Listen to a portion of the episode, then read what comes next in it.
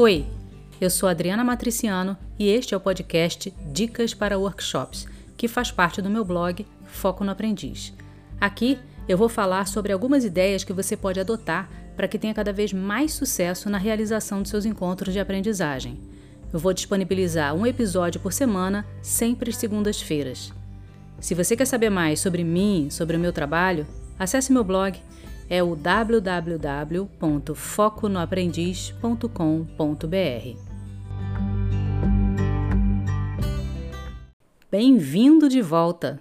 Este é o primeiro episódio da série Habilidades de um Facilitador Virtual, em que eu vou falar sobre a importância de você dominar a técnica envolvida na facilitação de workshops online. Então, vamos começar? De uma hora para outra, nós nos vimos mergulhados no mundo online.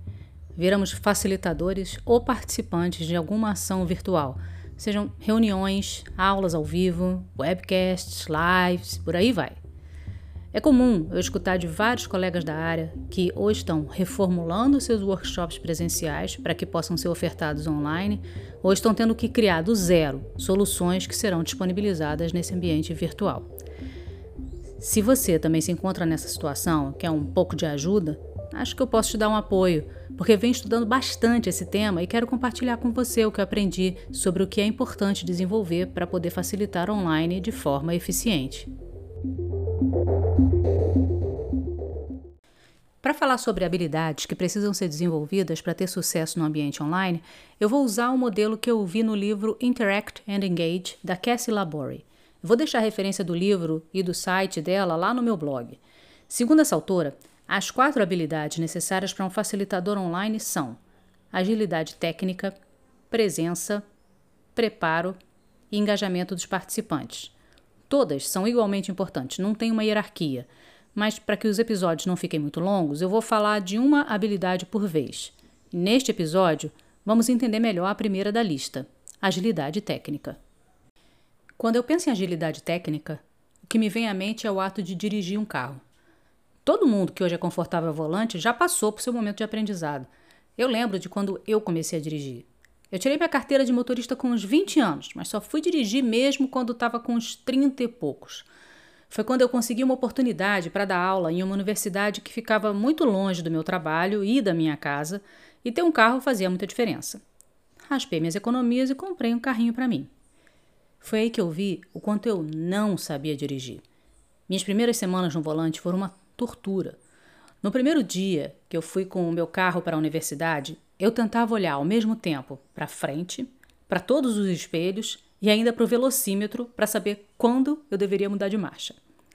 Eu lembro de ter chegado ao estacionamento da universidade toda suada, exausta de tanta tensão. Lembro também que havia uma rampinha na entrada, onde a gente precisava se identificar.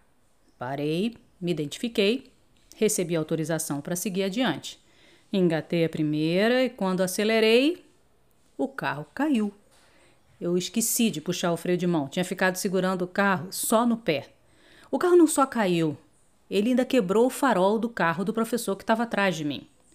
Essa foi só uma das barberagens que eu fiz nos meus primeiros quilômetros de experiência atrás do volante. Hoje em dia, muitos anos depois, eu nem me dou conta dos movimentos que eu faço para me levar de um local a outro de carro. Até gosto de dirigir. Enquanto eu dirijo, eu converso, ouço notícias ou um audiolivro, aprecio a paisagem. Eu imagino que a minha história na direção não seja diferente da de muita gente. Enquanto a gente não domina a técnica, ela consome boa parte da nossa energia. No meu caso, eu diria que essa falta de domínio me fazia ainda sofrer, e muito. Eu penso nesse meu processo de ganhar confiança na direção porque facilitar um workshop virtual exige, entre outras coisas, que você domine muito bem o ambiente técnico que ele envolve. Como é que a gente sabe se um facilitador apresenta essa agilidade técnica? Alguns exemplos. Ele consegue conduzir a reunião ao mesmo tempo atender aos sinais da sua audiência, como comentários no chat e mãos levantadas.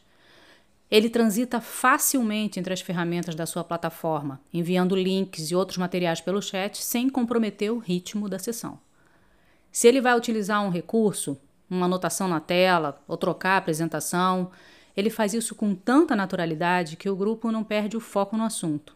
E, se alguma coisa dá errado, porque a gente sabe que sempre tem esse risco, o facilitador consegue manter a calma para resolver a questão.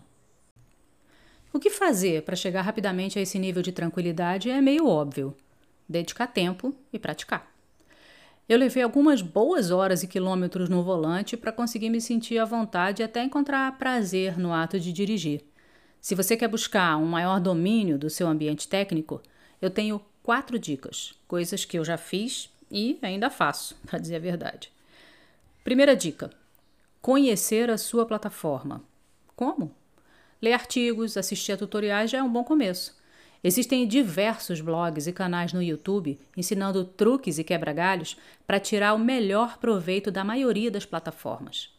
Outra maneira de conhecer a sua plataforma é meter a mão mesmo. Aperta tudo quanto é botão, testa os recursos, vê o que acontece. Segunda dica: você pode simular uma reunião. Pega o seu computador, seu telefone e tenta realizar uma reunião em que você facilita pelo computador e conecta seu telefone como um participante. Isso vai te dar uma noção de como a sua audiência visualiza o que você está apresentando. Terceira dica: convida um pequeno grupo de pessoas em quem você confia, faz um teste com elas, apresenta alguma coisa para elas. E a última dica: grave. A melhor forma de aprender é ver a si mesmo. Pode ser um pouco desconfortável no início, mas o aprendizado é incrível. Antes de colocar um workshop no ar, eu gravo várias vezes. Quando eu faço isso, consigo não somente praticar o conteúdo, mas também me preparo melhor para utilizar os recursos, seja uma enquete, uma ferramenta de desenho ou um link que eu queira compartilhar pelo chat. Um facilitador pode conduzir um encontro virtual sem ter agilidade técnica? Pode, claro que pode. Eu já participei de um encontro que dava para perceber que o facilitador era muito fera no assunto, eu aprendi com a experiência mas ele não demonstrava ter o mesmo nível de domínio da ferramenta.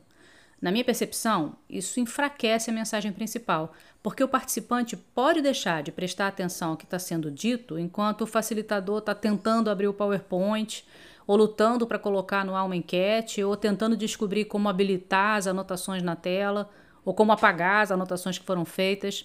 Enfim, se você não dominar a técnica, vai chegar lá mas provavelmente vai chegar estressado e ainda corre o risco de deixar o carro cair na rampa e quebrar o farol do carro de trás. Estamos chegando ao final deste episódio sobre agilidade técnica. Resumindo, tenho certeza de que você tem um material de qualidade para conduzir seu workshop e sua facilitação precisa estar à altura desse material. Parte dessa qualidade da facilitação se reflete na tranquilidade com que você transita pelos recursos da sua plataforma para obter o máximo dela. No próximo episódio, eu vou falar sobre a importância da sua presença como facilitador em um workshop. Enquanto isso, se você quer desenvolver suas habilidades como facilitador no ambiente virtual, eu proponho um exercício. Prepare uma apresentação bem curta, 5 a 10 minutos no máximo, sobre um assunto que você domine muito bem Qualquer coisa, um filme, um livro, alguma coisa que aconteceu na sua vida. O assunto não importa desde que você tenha bastante conhecimento.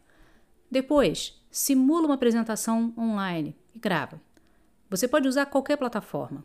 Algumas, inclusive, têm esse recurso de gravação. Se quiser deixar mais desafiador, crie uma atividade, passa um link pelo chat, use as ferramentas que a plataforma tiver disponível, como o quadro branco, por exemplo. Depois assista essa gravação e se avalie. Agora, cuidado para não ser muito duro com você mesmo. Veja os pontos de melhoria, mas encontre seus pontos positivos. Você vai se surpreender com o quanto você pode aprender com essa gravação. E ela pode servir também para o tema do próximo episódio.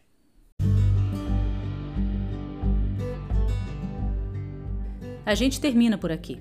Se você gostou e quer saber mais sobre esses assuntos, vai no meu blog, é www.foconoaprendiz.com.br. Eu vou deixar algumas referências de sites e leituras lá. E se você quiser mandar comentários, feedbacks, perguntas, manda pelo e-mail dicas para workshops@foconoaprendiz.com.br. Até o nosso próximo encontro.